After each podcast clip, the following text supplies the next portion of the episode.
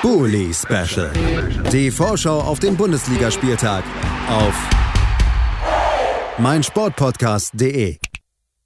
Herzlich willkommen zurück beim Bully Special auf meinsportpodcast.de. Sechs Spiele des 24. Spieltages haben wir schon vorbesprochen und das bedeutet, wir sind beim Topspiel dieses Spieltages angelangt. Am Samstagabend 18.30 Uhr in Frankfurt wird das Ganze stattfinden. Die SGE empfängt den FC Bayern und damit einen Gegner, der ihnen in der Vergangenheit ganz gut lag. Jetzt äh, waren die letzten Ergebnisse für die Frankfurter wieder nicht so berauschend. Da wäre natürlich ein weiterer Sieg gegen den Rekordmeister eine wirklich willkommene positive Abwechslung. Wir sprechen darüber mit Christoph Senft. Hallo Christoph. Gute, hi.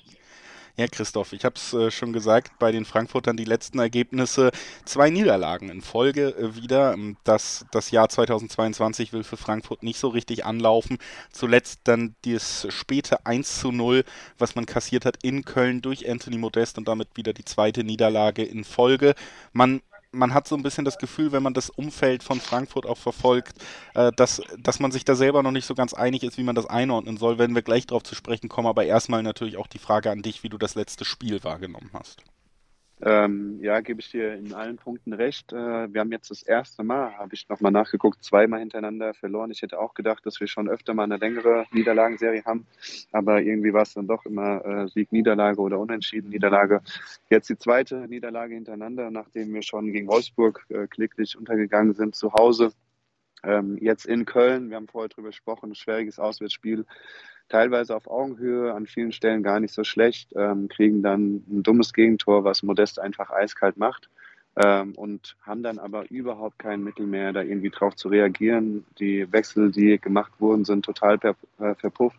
Also ein, äh, ein Lammers in der 89. zu bringen, äh, ohne dass das jetzt gegen Lammers geht, sondern dann eher gegen Klasner, sorgt für Unzufriedenheit. Ähm, es gab Stunk, es gab Stunk auf dem Platz. Äh, Glasner hat es nicht nehmen lassen, vor allen Kameras Kamada ins Senkel zu stellen. Ob das jetzt so gut ist, sei mal dahingestellt. Es wurde in der Kabine auch lauter und ja, so langsam ist so der erste größere Knacks ein bisschen drin. Äh, Glasner sehr, sehr angefressen von der Mannschaft, die ja an vielen Stellen einfach zu wenig gezeigt hat. Im Social Media ist so ein bisschen die Frage gewesen, hat Glasner nicht zu defensiv aufgestellt, um gegen eine Mannschaft wie Köln bei allem Respekt äh, nicht, äh, nicht Offensive reinzugehen. Also sind schon so ein paar Themen, die jetzt äh, hier in Frankfurt umherfliegen. Ähm, Freitag ist nochmal Europa League-Auslosung, das wird nochmal spannend. Aber sonst, ja, stehen die Bayern vor der Haustür. Du hast es gesagt. Ähm, wir haben eine positive Bilanz zuletzt gegen die Bayern. Auch nochmal nachgelesen. Wir haben eine positive Bilanz gegen Nagelsmann seit 6, 2016 nicht mehr zu Hause gegen Nagelsmann verloren. Äh, wobei die äh, Bilanz der Samstagabendspiele grottig ist. Aber ja, es ist und bleibt schwer. Die Eintracht bleibt so ein Hängewürgen-Thema diese Saison. Äh, nicht Fisch, nicht Fleisch.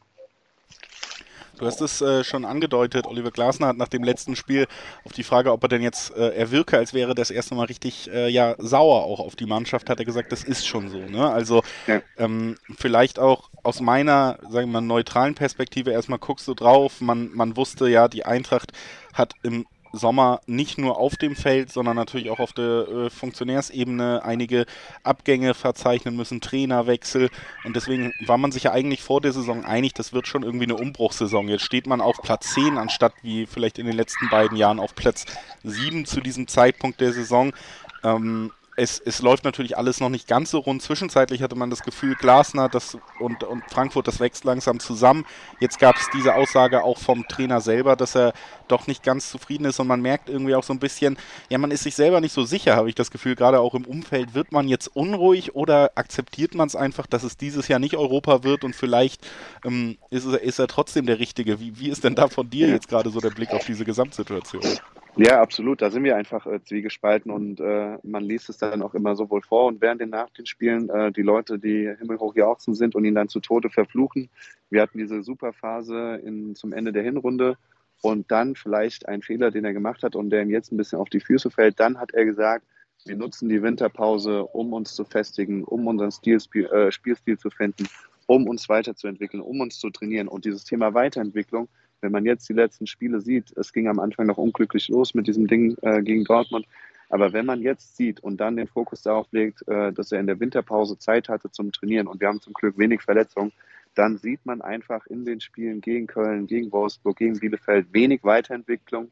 Das Thema Aufstellung ist eine Frage und Krösche betont nach jedem Spiel, wir wollen nach Europa. Wir sind tabellarisch nicht weit weg. Wir waren die letzten Jahre überraschend oft und lang oben dabei. Ähm, Krösche betont Europa. Die Fans natürlich heiß auf Europa. Aber die Realität sieht einfach sehr bieder aus, indem wir auf Platz 10 stehen. Wenn es blöd läuft in der Niederlage, die Bayern, äh, kommen die Mannschaften von unten ran. Und so ist da einfach ja, ein gewisser Zwiespalt entstanden. Es herrscht auch Unzufriedenheit in der Mannschaft. Ein Stück weit, die sind natürlich selber nicht mit ihrer Leistung zufrieden und mit den Ansprüchen, die sie eigentlich haben.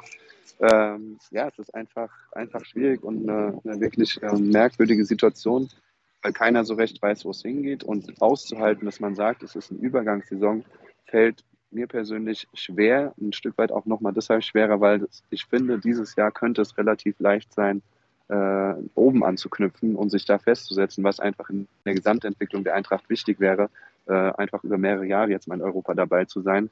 Ähm, und so wirkt das Ganze sehr, sehr trüb, sehr, sehr zäh. Ähm, Stürmerthematik, wir haben all die Sachen schon angesprochen. Und um den Kreis jetzt auch nochmal zu schließen, da ist einfach wenig Weiterentwicklung zu sehen. Die hat Glasner versprochen. Klar kann man jetzt sagen, liegt nicht am Trainer, liegt an der Mannschaft, aber es ist, glaube ich, denke ich, immer auch ein Zusammenspiel. Ähm, und da wirkt man momentan einfach nicht äh, so souverän und, und überzeugt. Vielleicht braucht es aber so ein Kickerspiel wie am, am Samstag, dass man dann ein Highlightspiel hat. Das sind 25.000 Fans erlaubt. Äh, aktive Fans ne, wird nicht da sein, aber so ein Samstagabendspiel gegen die Bayern wäre eigentlich wieder dann prädestiniert für die launische Diva, da den berühmten Bock umzustoßen und sich vielleicht da für den weiteren Verlauf der Saison einfach nochmal ein bisschen Feuer zu holen. Und äh, ja, um auf den Gegner zu blicken, die Münchner natürlich auch nicht unbedingt in der besten Phase der Saison. Verloren ja. in Bochum, dann unentschieden nur gegen Salzburg in der Champions League, wo man ja eigentlich gedacht hat, gut, jetzt kommt direkt der Befreiungsschlag, die äh, Hymne läuft und dann geht's ab. Man findet zurück. Und dann auch gegen Fürth, äh, am Ende hat man es doch noch deutlich gewonnen, aber man lag sogar zurück. Ähm, also die Bayern auch nicht in der besten Verfassung der Saison. Dann, wir haben darüber gesprochen, schon eine Art Lieblingsgegner von den Frankfurtern und so ein bisschen ja auch eine Mannschaft, die es wieder ermöglicht, anders aufzutreten. Ne? Wir haben jetzt über Köln geredet, über unglückliche Niederlagen. Das sind ja Teams, wo die Eintracht deutlich mehr auch selber mit dem Ball machen muss. Diesen Luxus, dass man sich wirklich jetzt auf Umschaltbewegung konzentrieren kann, den, den wird es ja schon gegen die Münchner geben. Deswegen ja, wie blickst du jetzt auf das kommende Spiel? Glaubst du vielleicht gerade diese Abwechslung, gerade diese Underdog zu Hause, Münchner, man, man hat noch die letzten Siege im Kopf, sie sind selber nicht so gut drauf. Glaubst du, da ist was möglich? Ja, ich glaube schon ein Stück weit dran, weil genau diese Mixtur könnte wirklich äh, sehr viel für die Eintracht sprechen. Andererseits, äh, angeschlagene Bayern sind in, immer unangenehm. Fürth hat es jetzt ein Stück weit abbekommen, aber da hast du ja schon die Thematik angesprochen. Klar kann es sein, dass die hierher kommen und uns 6-0 überrennen. Ähm, aber andererseits spricht, wie gesagt, an der Stelle gerade so von der Psyche und von der Dynamik her sehr viel für die Frankfurter, ähm, die sowohl gegen Nagelsmanns Teams als auch gegen die Bayern immer zuletzt gut aussahen, ähm, sogar auch in München, wie auch immer, mit einem Wahnsinnstrap gewonnen haben. Ich glaube, das hinterlässt schon Spuren und äh, die Bayern kommen nicht so gerne nach Frankfurt.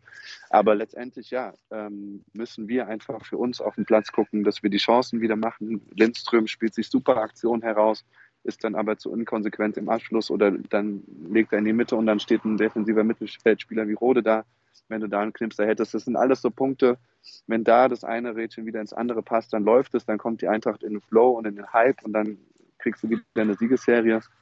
Aber ähm, um auf die Bayern zu kommen, ja, die Eintracht braucht sich nicht zu verstecken und ich bin eigentlich guter Dinge, dass wir zumindest mal ein ganz anderes Spiel machen, du hast es angesprochen, als jetzt zuletzt die biederen Spiele gegen Wolfsburg und gegen Köln und gegen Bielefeld. Dann lass uns noch gemeinsam tippen, ob das auch gelingen wird. Was glaubst du, wie geht es am Ende aus? Die Eintracht wird überraschend 2 zu 1 gewinnen. Da schließe ich mich an. Auch wenn da vielleicht der Wunsch auch ein wenig Vater des Gedanken ist. Aber wie gesagt, ich habe ja auch schon so ein paar Gründe durchblicken lassen, warum ich mir tatsächlich vorstellen kann, dass äh, der weitere Sieg, übrigens drei von fünf der letzten Spiele, ging an die Eintracht zwischen diesen beiden Mannschaften. Ja. Ne? Also, ähm, dass da vielleicht jetzt auch vier von sechs an die Eintracht gehen. Irgendwie ist es alles so hingelegt, dass es passieren könnte. Und wie gesagt, jetzt auch die Münchner es blieb noch dieser große Befreiungsschlag aus nach dieser 4 zu 2 Niederlage gegen Bochum und man fragt sich ja gut, gerade defensiv muss man sagen, gibt es da ja schon einiges zu besprechen und ich kann mir vorstellen, dass das vielleicht auch tiefergreifende Probleme auch im Kader sind, die, die auch ein Julian Nagelsmann jetzt nicht innerhalb von einer Woche lösen kann. Deswegen irgendwie die, die temporäre Schwäche der Bayern, die Situation und äh, die, die Ausgangslage, die ein emotionales Frankfurt nach oben und nach unten eben auch mitbringt, ich, ich habe irgendwie auch das Gefühl, mindestens ein Punkt bleibt in Frankfurt, vielleicht eben sogar das 2 zu 1 möglich und äh, schließe mich dem Tipp von Christoph Senft an. Christoph, danke, dass du heute für uns da warst. Sehr gerne.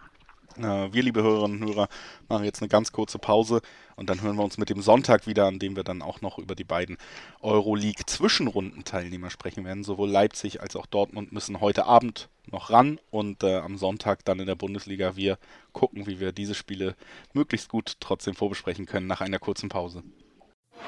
Bully Special. Die Vorschau auf den Bundesligaspieltag auf meinsportpodcast.de.